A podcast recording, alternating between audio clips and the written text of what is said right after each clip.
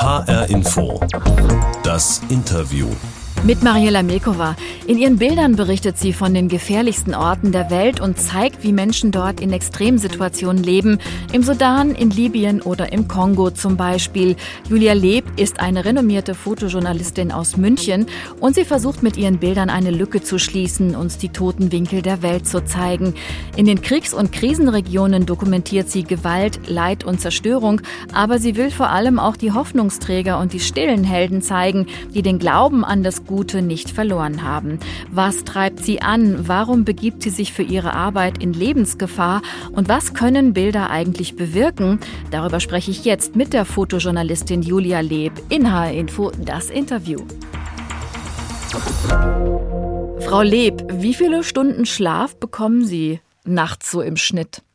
Ich leide seit Jahren unter Schlafstörungen Deswegen ähm, kann ich diese Frage nicht wirklich beantworten. Es ist ja unterschiedlich, aber nachts ähm, verbringe ich viele Stunden wach. Sie schildern das in Ihrem aktuellen Buch Menschlichkeit in Zeiten der Angst.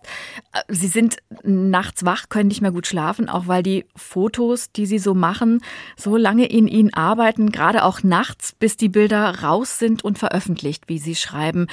Was geistern denn da so für Bilder in Ihrem Kopf nachts? Es gibt natürlich schon eine Verbindung von dem Äußeren, was ich sehe, zu der inneren Psyche und sind ja es sind natürlich äh, viele Ungerechtigkeiten, die ich dokumentiere und deswegen mache ich auch den Beruf, weil Unrecht braucht Zeugen, weil ohne Zeugen lebt das Unrecht für ewig weiter und das probiere ich durch meine Arbeit zu verhindern oder zu unterbrechen.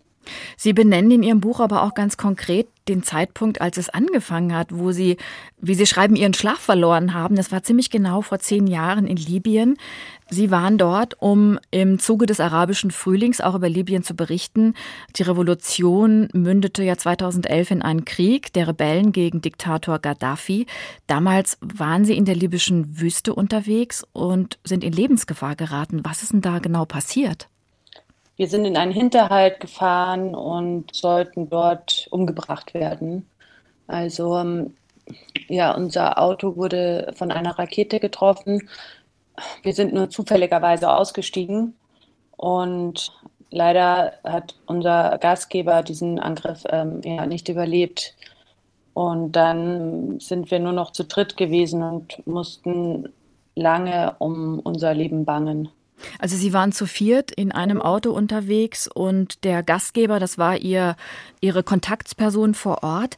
Woher mhm. wussten Sie denn in so einer unübersichtlichen Situation, wer Sie da überhaupt angreift? Das war klar, weil es war sozusagen die Grenzstadt. Also es war eine geostrategische, wichtige Stadt, weil dort ähm, die Ölraffinerien sind. Und erst hieß es, dass die eben von Gaddafi befreit sind, diese Stadt. Und dann kam aber so ein Artilleriefeuer mit den modernsten Waffen. Das war mir schon klar, dass das dann die Regierung sein muss, weil die so moderne Waffen hatten. Und die haben ja, äh, ich weiß gar nicht, wie viele Raketen und Granaten auf uns abgefeuert. Das war schon dann ziemlich klar, wer das ist weil Sie eben eine unliebsame Kriegsberichterstatterin sind. Was haben Sie in diesem Augenblick gedacht? Gefühlt? Haben Sie was gedacht? Also in diesem Moment, also es gab einen Granateneinschlag nach dem nächsten. Also man muss natürlich einfach nur schauen, dass man seine Haut rettet erst. Und ich hatte jetzt keine große Zeit, über irgendwas anderes nachzudenken, weil ich einfach geschaut habe, dass ich nicht getroffen werde. Mhm. Auch keine Panikattacke, Angstgefühle, irgendwie sowas? Oder ist man einfach nur blank an Gefühlen? Also in der Situation hatte ich tatsächlich überhaupt gar keine Zeit, weil man ständig reagieren muss. Also es passiert was, in dem Fall eben ein Granateinschlag und dann muss ich reagieren. Ich muss laufen, ich muss mich verstecken, ich muss eine Düne suchen. Dann gibt es wieder einen Einschlag. Also die Angst, die kam erst natürlich dann später, als ich hinter der Düne lag und der Beschuss nicht aufgehört hatte und ich halt ja darauf warten musste, dass ich früher oder später getroffen werde. Sie konnten sich aber dann zusammen mit zwei ihrer Begleiter in Sicherheit bringen und sind heil rausgekommen aus der Wüste. Ein weiterer Begleiter, also diese einheimische Kontaktperson, ein Mann namens Abdul Latif, wurde bei dem Angriff, wie Sie gerade schon gesagt haben, getötet. Das hätte auch Ihnen passieren können. Sie haben da verdammt viel Glück gehabt. Warum haben Sie nach diesem Vorfall nicht die Reißleine gezogen, sondern einfach weitergemacht in diesem Job?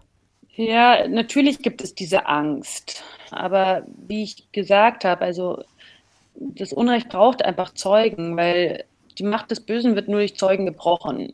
Und genau diese Rolle erfüllen diese Auslands- oder Kriegsjournalisten. Und wenn ich mich jetzt dauerhaft von meiner Angst einschränken lassen würde, dann hätten meine Angreifer im Nachhinein doch noch gesiegt, denn sie hätten mich zum Schweigen gebracht. Und das will ich nicht. H-Info das Interview mit Julia Leb. Sie berichtet als freie Fotojournalistin von den gefährlichsten Orten der Welt, Libyen, Kongo, Sudan, Nordkorea und so weiter. Dabei geht es ihr immer auch darum, nicht nur von Kämpfen, von Leid und Missständen zu erzählen, sondern auch von menschlichen Schicksalen, die sich dahinter verbergen und von stillen Helden, die für Menschlichkeit stehen inmitten von Kriegen und Konflikten. Und das hat ja auch was mit Ihrer eigenen Biografie zu tun, Frau Leb. Und damit wir so ein bisschen verstehen, wie Sie da ticken, mache ich jetzt mal einen thematischen ganz krassen Schnitt und gehe ein Stück weit zurück in Ihre Vergangenheit. Wir sind ja die Sendung mit der Box. Die habe ich hier neben mir stehen. Und ich habe Ihnen da eine kleine Überraschung reingetan.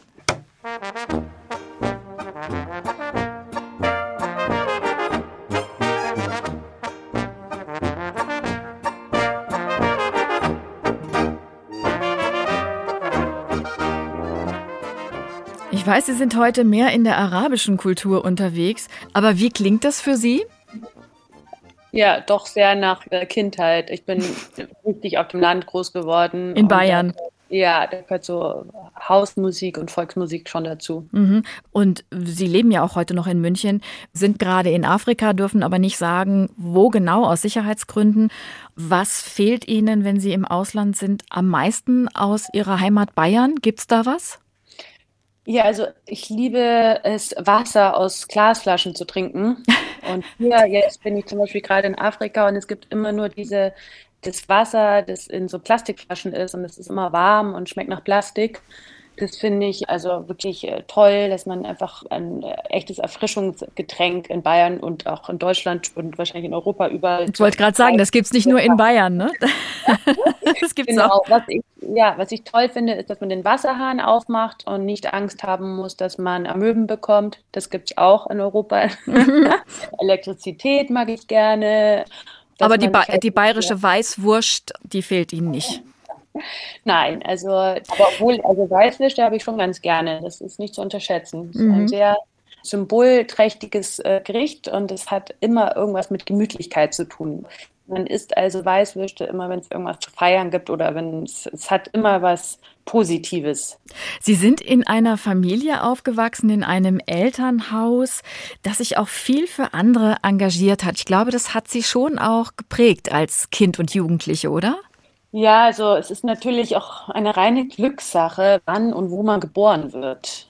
Also die Politik ist natürlich viel mehr Schicksal, als man denkt. Und nur weil andere ein paar hundert Kilometer östlicher geboren sind, ist es nicht äh, ihr Verschulden. Also das war eigentlich schon klar, dass man ein bisschen was zurückgibt von seinem Glück. Ihre Mutter hat nach Tschernobyl zum Beispiel einen Verein gegründet, hat sich da engagiert, um belarussischen Kindern zu helfen. Und Sie sind dann auch mit Ihrer Mutter das erste Mal nach Indien gereist, was für Sie, wie Sie das in Ihrem Buch beschreiben, sozusagen das Tor zur Welt war. Was hat Ihnen Ihre Mutter da vorgelebt? sie hat es gar nicht so vorgelebt. Wir haben das zusammen erlebt. Wir sind ohne Vorurteile dorthin und sie hatte nie Angst vor fremden Kulturen und ich habe das so übernommen, dass man sich das einfach selber anschaut, die Welt mit eigenen Augen sieht, seine eigenen Erfahrungen macht und mit den Menschen ganz normal und respektvoll umgeht und dann kriegt man eigentlich gewöhnlicherweise genau das zurück. Sie sind dann nach dem Abi nach Südamerika gegangen. Erstmal wollten sie nur für ein paar Wochen einen Sprachkurs machen, daraus sind sechs Jahre geworden. Sie haben ihre Komfortzone, ihre Heimat Bayern verlassen. sind zunächst mal nach Ecuador gegangen und wie Sie erzählen, zu einem politischen Menschen geworden dort in Südamerika. Was für Dinge sind Ihnen da klar geworden? Ja, es ist natürlich ein sehr viel aktiveres Leben, wenn man außerhalb dieser Komfortzone ist, wie Sie gesagt haben. Ich habe mit eigenen Augen gesehen, was Politik bedeutet, dass irgendwelche Verträge geschlossen werden und nur weil in einem fremden Land Verträge geschlossen werden, müssen dann Einheimische äh, den Dschungel, also ihre Heimat verlassen, weil dort Öl gefördert werden soll. Und das war mir natürlich so gar nicht so bewusst, weil Politik hatte für mich in Deutschland keinen wirklichen Effekt auf mein Leben, weil alles immer gleichbleibend war. Und ja, also diese Dynamik, äh, der konnte ich mich da nicht mehr entziehen. Sachen verändern sich. Ich wollte das dokumentieren. Ich wollte und musste sozusagen die Welt, in der ich lebe, kennenlernen und verstehen. Hm, weil, ja. weil sie auch in Südamerika Menschen, also diese Einheimischen kennengelernt haben, die auch ihr Schicksal irgendwie versucht haben, in ihre eigene Hand zu nehmen? Oder was hat sie da so in den Bann gezogen? Ja, das ist ein guter Punkt. Ich habe aktive Menschen getroffen. Und diese Menschen, die haben, egal wie auswegslos die Situation anfangs vielleicht ähm, ja, erscheinen mag, sich entschlossen, selber ihr Leben zu gestalten. Und das hat so eine Kraft und diese Kraft, die äh, kommt dann auch auf mich äh, rüber. Ja, ich kann dann auch das fotografieren, ich kann filmen, ich kann dokumentieren, ich kann VR-Filme machen. Man hat ein gemeinsames Ziel und man kämpft für das Gute in dem Fall. Und diese aktiven Menschen, die so eine Kraft ausstrahlen, die haben Sie in ihrem Berufsleben danach auch immer wieder getroffen. Ähm, stille Helden, würde ich sogar sagen. Wie zum Beispiel, und jetzt machen wir mal einen Sprung, im Kongo Mama Masika. Wer ist diese Frau und warum sind Sie so beeindruckt gewesen von ihr? Mama Masika ist im Kongo zu Hause gewesen. Die ist leider mittlerweile verstorben. Der ja das gefährlichste Land für Frauen ist. Strategische Vergewaltigungen sind dort ein Kriegsmittel und es betrifft äh, jede zweite oder dritte Frau. Also man kann sich das nicht ausmalen, ähm, wie viele Frauen aus politischen Gründen dort vergewaltigt werden. Ihr ist dieses Schicksal auch widerfahren und sie musste auch zusehen, wie ihre Kinder mit vergewaltigt worden sind und ihr Mann vor ihren Augen umgebracht worden ist. Doch anstatt zu hassen und sich zu rächen, was wirklich jeder Mensch nachvollziehen könnte, mhm. hat sie sich entschieden, für das Gute zu kämpfen. Und sie hat ein Heim für Frauen gegründet, die das gleiche Schicksal teilen wie sie und hat ihnen tatsächlich ein Refugium gegeben und hat ein Tabu gebrochen. Und zwar das Tabu, die Täter zu stigmatisieren und nicht die Opfer. Und in der Solidarität waren diese Frauen sicher. Sie hatten einen Zufluchtsort. Und diese Ki Frauen haben natürlich dort dann auch Kinder bekommen, weil ähm, aus vielen Vergewaltigungen kommen, also stammen natürlich auch Kinder. Und die hatten alle auf einmal eine Zukunft und eine Perspektive. Und leider ist Mama Masika an Malaria gestorben, aber diese Hoffnung, diese Zuversicht, die hat sie weitergegeben. Und das ist einfach das Schönste, was es gibt, wenn man sowas sieht, weil man weiß, dass das Gute siegen wird. Vielleicht nicht sofort, aber auf Dauer wird das Gute siegen. H-Info das Interview mit der international renommierten Fotojournalistin Julia Leb. Mama Masika ist ein Beispiel, eine starke Frau, die für Menschlichkeit steht inmitten von Krieg und Gewalt. Aber wie sehen Sie eigentlich Ihre Rolle als Fotojournalistin? Ich habe da mal ein paar Thesen über Sie aufgestellt und Sie sollen mir einfach mal sagen, ob ich da richtig oder falsch liege, okay? Ja, okay. Ich will ein Sprachrohr sein für Menschen, auf die sonst keiner schaut. Stimmt oder stimmt nicht? Ich möchte nicht so gerne sprechen, um ehrlich zu sein. Ich lasse die Bilder sprechen. Aber natürlich, ich möchte das Wissen teilen mit den Menschen hier. Aber ich bin jetzt nicht der Pressesprecher von den Benachteiligten. Es zieht mich immer wieder an gefährliche Orte, auch weil ich das Abenteuer suche. Stimmt oder stimmt nicht?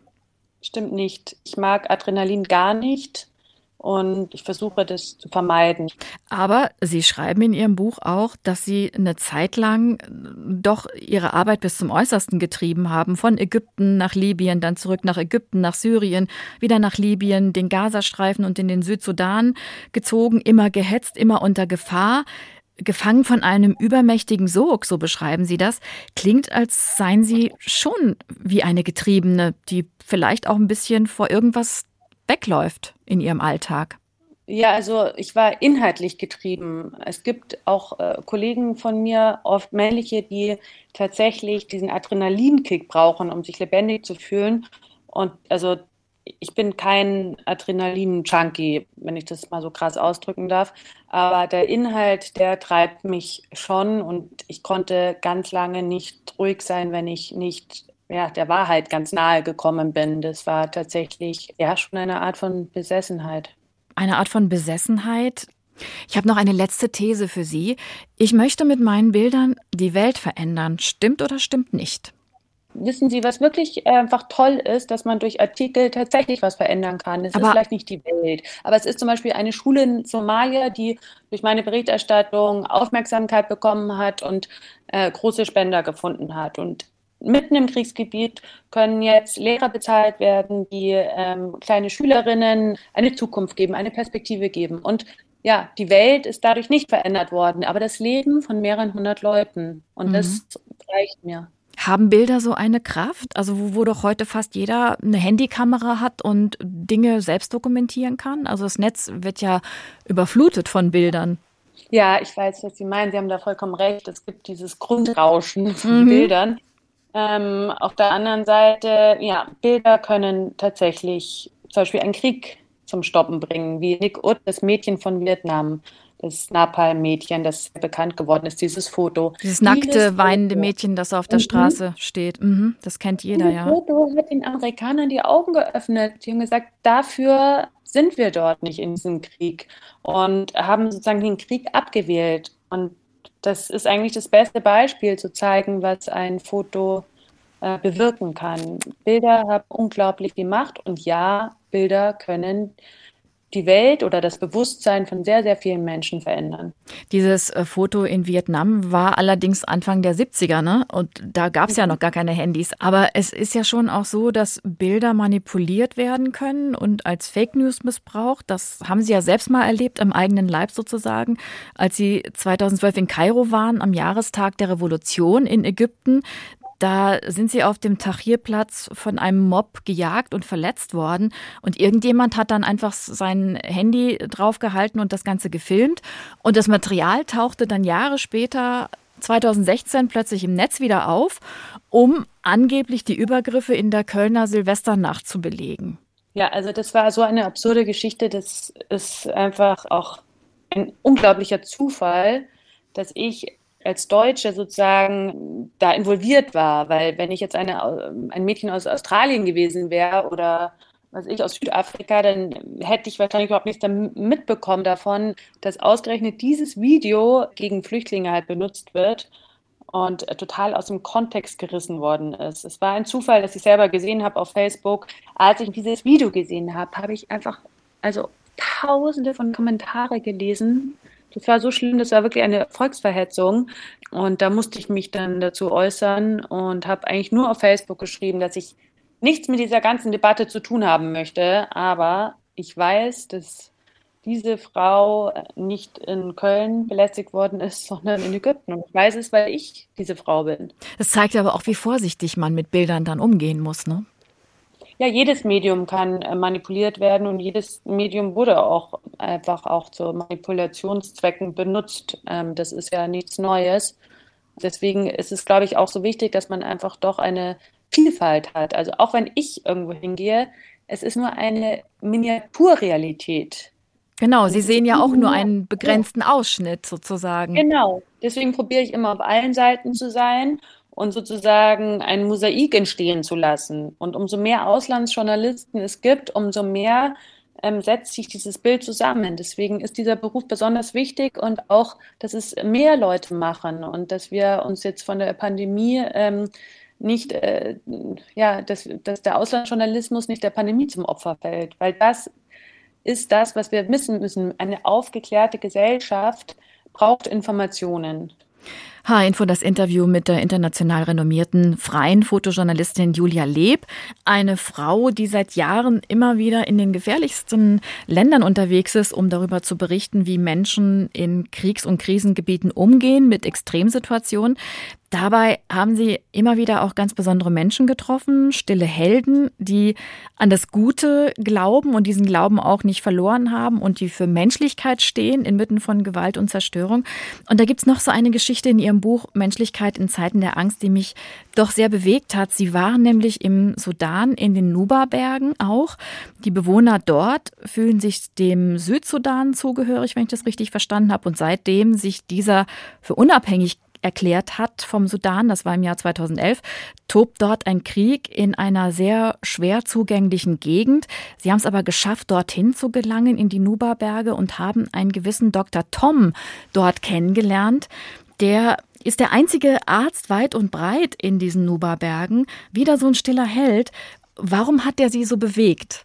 Ich konnte das nicht glauben, dass jemand für eine Million Menschen zuständig ist als Arzt, dass jemand in einem Gebiet lebt, das regelmäßig bombardiert wird und nicht weggeht. Er ist Amerikaner. Warum bleibt er da? Warum im Gottes Namen bleibt man in so einem Gebiet und geht nicht einfach nach Hause? Haben Sie die Antwort gefunden? Das ist das Schöne an meinem Beruf, dass dieser Zauber der Zauber einfach auch äh, bestehen bleibt. Ich, ich verstehe nicht, welche Kraft ihn leitet, was ihn treibt, das zu machen, aber es ist ein, ein Mensch, wenn man mit ihm spricht, schwappt diese Energie, äh, ein Funke auf einen über. Und es gibt auch Menschen in unserem Umfeld, man, man muss sie einfach nur erkennen. Das Krankenhaus dort ist so eine Art Hütte nur. Also das muss man sich gar nicht groß als Klinik oder so vorstellen. Also das ist das andere Krankenhaus. Er hat einen anderen Arzt mit ausgebildet. Wir würden das jetzt nicht als äh, medizinische Ausbildung äh, bezeichnen. Das ist Dr. Ahmed und er hat tatsächlich nur eine ganz, ganz kleine Hütte. Es gibt dort keinen Strom, das muss man sich vorstellen. Und er amputiert ständig, ohne Strom, ohne gescheite Ausrüstung und ohne Medikamente. Also das ist unbeschreiblich, ähm, unter was für Konditionen Menschen heute noch leben müssen. Ich weiß nicht, ob das Coronavirus dort auch schon angekommen ist, aber wenn doch, auf einen Impfstoff wird Dr. Tom vermutlich noch lange warten müssen, oder? Davon gehe ich aus. Also da hapert es an ganz anderen Sachen. Ich habe auch während meiner Reise keinen einzigen Supermarkt gesehen oder keine Pola kaufen können. Also das sind ganz andere Zustände dort. Aber vielleicht ist es auch deshalb vielleicht auch Corona sicher, weil es kommt niemand rein und geht niemand raus. Wie hat sich denn die Pandemie auf Ihre Arbeit ausgewirkt, würden Sie sagen? Außer natürlich, dass Sie im Augenblick wahrscheinlich nicht mehr so viel reisen können. Wie wirkt sich Corona auf Ihre Arbeit aus? Ich glaube, Corona hat das Leben von allen Menschen sehr verändert. Ich finde es schade, dass es einfach eine monothematische Berichterstattung gibt, aber die Welt dreht sich weiter. Wir leben im Zeitalter der Informationen und wir können uns das nicht leisten, nicht mehr zu wissen, was vor sich geht. Viele, viele Autokraten haben ja, Notstandsgesetze verabschiedet und fast alle Notstandsgesetze betreffen immer die Pressefreiheit. Und Notstandsgesetze haben die Angewohnheit, dass sie den Notstand überdauern werden. Also in was für einer Welt leben wir denn nach dieser Pandemie, wenn die Grenzen zu sind, wenn es keine Auslandsjournalisten mehr gibt? Welcher freie türkische Journalist berichtet denn kritisch aus der Türkei? Mhm. Also ich bin schon sehr, ich meine, äh, in Afghanistan kommen die Taliban wieder an die Macht. Das muss man sich doch alles mal vorstellen. Im Jemen, ja, was ist denn mit dem Jemen? Was ist denn in Somalia? Warum berichtet man nicht darüber? Das ist doch ähm, eigentlich ein unglaublicher Rückschritt, in dem wir uns jetzt informationstechnisch befinden. Ich glaube, das liegt vielleicht auch daran, dass die Menschen gerade sehr mit Corona beschäftigt sind im eigenen Umfeld. Aber es gibt ein Leben nach Corona und das wird jetzt entschieden. Ja, mhm. das wird jetzt entschieden. Mhm. Wie ist es eigentlich, wenn Sie so viel im Ausland unterwegs sind. Wie verändert sich da Ihr Blick auf Deutschland durch Ihre Arbeit oder der Blick auf uns als Gesellschaft hier? Die Deutschen, wenn man das so verallgemeinern darf, sind ähm, oft sehr kritisch mit sich selber. Also ich bin auch, wenn ich in Deutschland bin, oft sehr kritisch, aber um ehrlich zu sein, von außen gesehen, fast alle Länder bewundern uns so wahnsinnig. Ähm, wir haben ein ganz, ganz tolles Land. Wenn ich zurückkomme, ich bin in Sicherheit. Also Sicherheit ist sowas wie Gesundheit. Das fällt einem nur auf, wenn man sie verloren hat. Wenn mich jemand angreift, dann kann ich die Polizei rufen. Äh, wenn ich mich verletze, dann komme ich in ein Krankenhaus mit großer Wahrscheinlichkeit. Das ist ein wunderbares, sicheres Land mit den besten Grundvoraussetzungen, die man sich so wünschen darf. Und das ist gefühlt auch Ihre Heimat? Oder was würden Sie als Ihre Heimat bezeichnen? Nach all diesen Jahren in allen möglichen, Sie waren ja in rund 80 Ländern schon. Ach, die Heimat, das weiß ich nicht. Das ist tatsächlich sehr an den Menschen gebunden. Ich schätze Deutschland sehr und ich bin unglaublich dankbar, dass ich in einem friedlichen, sicheren Land ähm, aufwachsen durfte, in dem die Schulausbildung kostenlos ist, in dem das Essen und Trinken sicher ist, ähm, ja, in dem Menschen Rechte haben. Ähm, ja, natürlich ist es ein Stück Heimat, diese Selbstverständlichkeit, dass man in Wirklichkeit sicher ist. Hier in Deutschland und in Europa erleben wir ja auch gerade eine nie dagewesene Krisensituation, eben wegen Corona. Würde es Sie auch mal reizen, Menschen hier in Extremsituationen zu fotografieren? Da gibt es ja schon auch genügend. Oder muss es ja, immer die Ferne sein? Ich weiß auch nicht, da müsste ich vielleicht doch mal zum Psychologen gehen. Ich tatsächlich die Ferne. Vielleicht kann ich, also vielleicht probiere ich mich Deutschland aus der Ferne zu nähern. Ich weiß es nicht, aber es ist tatsächlich, ja, Auslandsberichterstattung ist das, was ich ähm, ja, verfolge und was mich antreibt. Und ich weiß nicht, warum ich nicht so in der eigenen Suppe schwimmen möchte. Ich weiß es nicht. Dankeschön, Julia Leb. Danke sehr, Frau Milkova. Die Fotojournalistin hat in ihrem aktuellen Buch Menschlichkeit in Zeiten der Angst, erschienen bei Surkamp, Reportagen veröffentlicht über die Kriegsgebiete und Revolutionen unserer Welt. Das war H-Info das Interview. Den Podcast gibt's wie immer in der ARD Audiothek oder überall da, wo es gute Podcasts gibt. Ich bin Mariela Milkova. Ciao.